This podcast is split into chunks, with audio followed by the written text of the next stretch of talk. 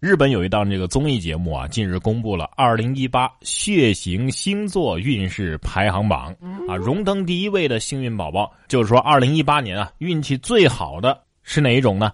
是天蝎座 A 型血型的人，而排名最后的则是双子座 AB 型的。哎呀，那我就想知道，要是双子座 AB 型又是本命年的，这年该怎么过呀？大家有没有发现啊？人真的是一种这个越老越迷信的动物。你看，此刻我们关注血型啊、星座的运势，这跟我们在朋友圈里面发狗年生肖运势的爸妈其实没什么不同，对吧？A、B 型双子座刷新了二零一八年运气的底线，这是开玩笑啊，当不得真。然而二零一八年刚刚开年，这位何女士就已经重新定义了恶毒的底线。哪个何女士啊？就是那个摔狗女子啊，她在派出所内大哭道歉，辩称自己没摔狗，是没套牢掉下去了。真的吗？十一号，以所仇不成摔死小狗这一事件不是引发了关注吗？我们节目当中也说了，十二号的凌晨，成都龙泉警方就找到了捡到这个柯基犬的三十四岁的女子何某。在派出所内啊，这个何某是嚎啕大哭啊，不承认自己摔死了狗，辩称当时呢是用绳子和布料啊把这狗套住之后慢慢往下掉，结果呢没套稳，这狗狗掉了下去。何某表示想要赔钱私了，但是小吴表示我不接受，准备通过法律途径来解决这个问题。随后呢又在微博发表声明，要求何女士在媒体上公开赔礼道歉，并且赔偿所有损失。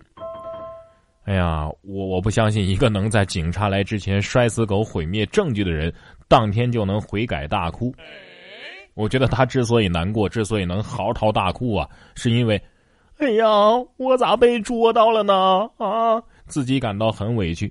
这种人就是当触及到他自己利益的时候，他才会为自己而嚎啕大哭。对这种反社会的人格来说，哭一下毫无道歉成本。果然，鳄鱼的眼泪是不能相信的。何某的老公随后就说了：“我们可不公开道歉啊，我们还要起诉狗主人泄露了我们的个人隐私。”！十二号临近中午的时候，记者终于第一次跟何某一方啊进行了联系。不过，站出来回应此事的是何某的老公，他表示：“我们不准备公开道歉。”而小吴呢，就是那个狗主人呢，泄露了他们的个人隐私，他们要去法院起诉。哎呀，再看一遍小吴姑娘啊贴出来的那个聊天记录。这个何某一下子说要把狗杀了，一下子又说要剥皮火烤炖了，一会儿又说要把自己三十多岁的弟弟介绍给小吴姑娘啊，一会儿又说要找人侵犯她。有网友还发现了这个何某的家门上啊有法院传单，有催缴水电物业费的通知单，还有人被油漆涂上的还钱的字样。还有网友爆出啊，这个人涉嫌以能够办专升本为由进行诈骗。所以啊，坏人不是突然就变坏的，恶人还需恶人磨。哎，真想给他来辆装甲车，可惜不是在外国。说俄罗斯有一个男子啊，就开着装甲车冲入超市偷酒，当场被店员给捉住。俄罗斯一个男子啊，在摩尔曼斯克某个军事训练基地偷了一辆 M 幺九七零坦克，实际上呢是前苏联水陆两栖履带装甲车。一路就这么轰隆隆行进呐，在行进的途中呢，他用这个装甲车撞坏了一辆民用小轿车，最终呢撞进了一家超市。随后，男子进入超市，从货架上抢走了一瓶酒，然后丢下坦克逃跑了。他后来呢，呃，因为持有一瓶偷窃的酒遭到警方逮捕，而他也并未拒捕。呃，所以是偷装甲车没人管，偷酒就不行是吧？你现在明白俄罗斯人生命当中。什么更重要了吧？哎，所以你是为了偷酒才去偷的坦克是吧？他本来可以把坦克换钱买酒，但是他没有，而是坚持了一种可持续发展的这个呃道路，就是开着坦克去偷酒。这就是授人以鱼不如授人以渔的道理啊！在场的俄罗斯人表示情绪稳定啊，这都是常规操作，大家都坐下啊。拍照的外国人把手机收一收啊，没事没事啊。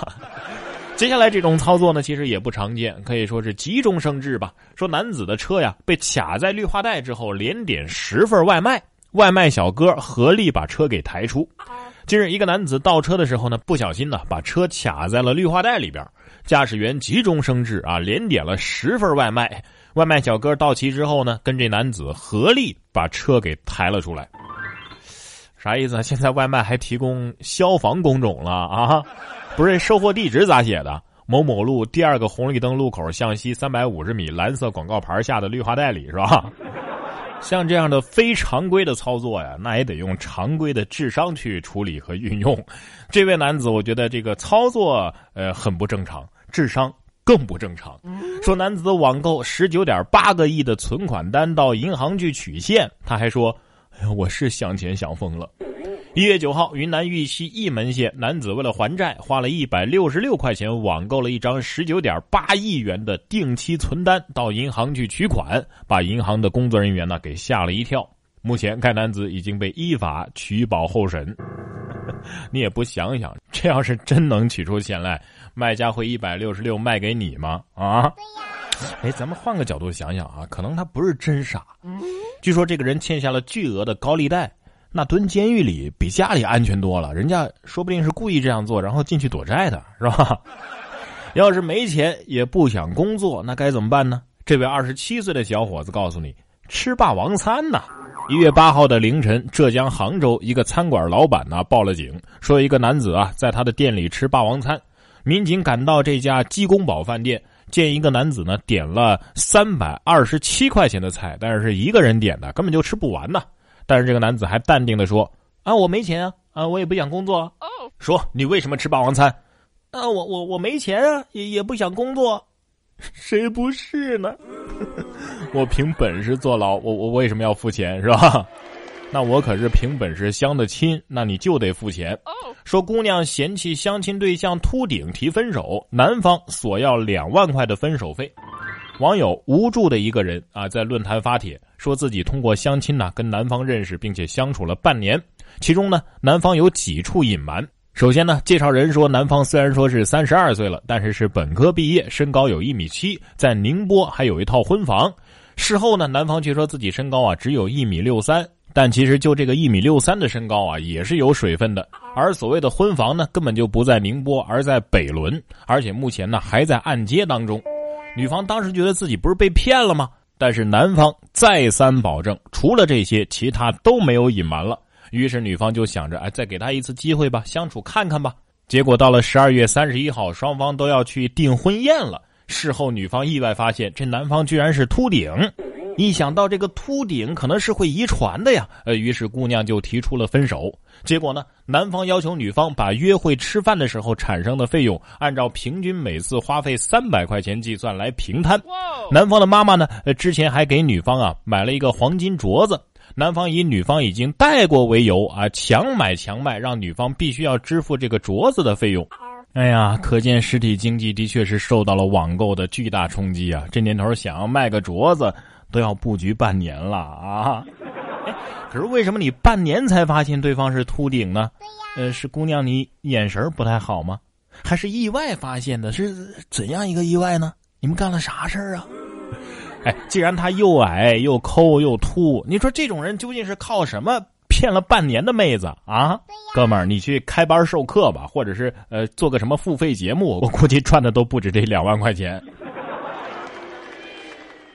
要说现在的小孩啊，真的是太不容易了。表演的时候趴在舞台上都能睡着，这三岁的女娃啊，萌翻了全场。这是一月六号的下午，内蒙古呼伦贝尔的一名三岁女童参加舞蹈表演的时候呢，犯困了，直接趴在舞台上就睡着了。节目工作人员介绍说呀，这孩子因为呃需要这个排练啊，早上六点钟就起床了，呃睡着之后呢被喊醒，继续啊录制完成了节目。睡觉的时候，我梦见我在表演节目，结果真的是在表演节目。我困了就是天黑，我不困就是天亮。别扶我，我还能睡。不容易的岂止是幼儿园呢？大学生也躲不过呀。十二号，武汉大学中国古代文学科的考试要求学生自己出题并且作答。同时呢，出题还不能过于简单，考试的分数会酌情考虑题目的难度系数。授课老师说呀，呃，这种方式呢，既给了学生自由度，哎，又考验了基本功。老师，你懒得出题就直说好吗？啊，不过现在好了，不用再揣摩出题老师的意图了，是吧？要是我的话，我就问这样一个题目：问《王者荣耀》里有多少个前秦、两汉、魏晋南北朝的人物？说到《王者荣耀》，这夫妻呀，给女儿起名玛莎拉蒂，但是几个月之后啊，又后悔了，想改名为玛莎拉。十二号，淮南刘女士到派出所呀，申请给自己的女儿变更姓名。几个月前呢，丈夫为自己的新生女儿啊申报了户口，取名叫玛莎拉蒂，说是希望女儿啊以后能买得起豪车，能够过上好日子。民警当时劝说了，你这名字哎有点太太太奇怪了啊，但是劝说无用。如今呢，大半年过去了，孩子快一周岁了，家长又开始觉得，哎呀，这名字还是不妥，想要改名为玛莎拉。啊，我明白了，你们是希望生二胎的时候，如果生个弟弟，就可以直接叫玛莎拉蒂了，是吧？哎呀，希望女儿以后能买得起豪车，那你还不如直接叫马云、华腾怎么样啊？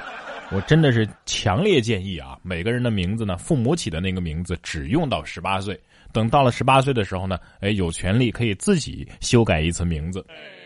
然而，名字起的再好又有什么用呢？同名可能不同命啊！你看这个叫马蒂的女孩，就是玛莎拉蒂的那个马蒂啊，由于太美，走路都能收到花父亲辞职做贴身保镖，八岁的伊朗女孩马蒂呀，拥有超高的颜值，被国外媒体誉为是全世界最美女孩。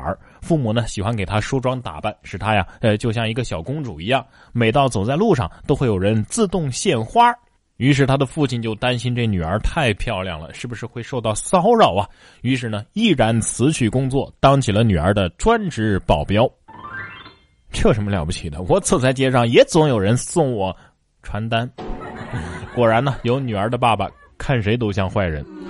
哎，我觉得他爸爸这个颜值也相当高啊。这回你跟你女儿一起走在街上，能收双份花了吧？啊，别低头，王冠可能会掉哦。这是最近英国女王啊罕见的接受采访，吐槽王冠太大太重了。英国女王伊丽莎白二世接受采访的时候，回顾了自己的加冕礼，还讲述了王冠的故事。啊，其中呢，巨大无比的这个帝国皇冠呢，曾经根据它的尺寸进行过调整啊，使其更加符合女性佩戴。女王亲口说呀，不能低头，脖子会断，王冠会掉，所以啊，欲戴王冠必承其重啊。不过听英国女王的发音，大家有没有觉得有点像在做英语听力啊？我也想见识一下能把脖子压断的钻石。能把脖子压断的钻石，我们可能是没有机会体验了。但是这个能让你瞬间变成电眼的东西，咱们可以试试。这叫无线发光假睫毛。令密馆大学和资生堂啊，共同开发了一种无需电池的发光假睫毛。这种假睫毛呢，呃，通过微波进行无线充电。立命馆大学的研究团队啊，通过把长约三点五厘米、集合了 LED 灯和接收器的小型充电设备安装到了普通的假睫毛上啊，从而发明了这种发光假睫毛。在十一号的发布会上呢，假睫毛在黑暗当中啊发出了绿光，并且能够根据音乐的节拍忽明忽暗。不过呢，必须在电源输送装置的一点五米内啊才能够使用。这是夜店蹦迪必备单品，带上它，你就是最亮的星。乍一看还以为是墓地用来 cos 灵火的呢。最后，让我们把目光转向瑞士，说瑞士啊啊即将修改法律，保障龙虾能够无痛死亡。瑞士政府一月十号下令，禁止采取把活蹦乱跳的龙虾直接丢进沸水这种常见的烹饪手法，要求在烹煮龙虾之前呢，必须先让它们失去意识。根据当地媒体报道，在新的法律生效之后啊，只能通过电击或者是机械式破坏龙虾大脑这两种方式让龙虾失去意识。呃，按照该决议，所有龙虾呢不可在冰块或者是冰水当中运输，它的运输条件呢还应该与栖息环境相似。龙虾心里可能在想：你还不如痛快点，直接杀了我算了，死前还要挨一闷棍，这几个意思啊啊！想吃虾还想立牌坊，龙虾表示：“那那我不想被你们吃啊，请出台相关法律吧。”然哥说新闻，新闻脱口秀，想要跟我取得交流的朋友，您可以关注微信公众号“然哥脱口秀”，发送微信消息，在喜马拉雅 APP 搜索“然哥脱口秀”，可以点播收听更多精彩节目。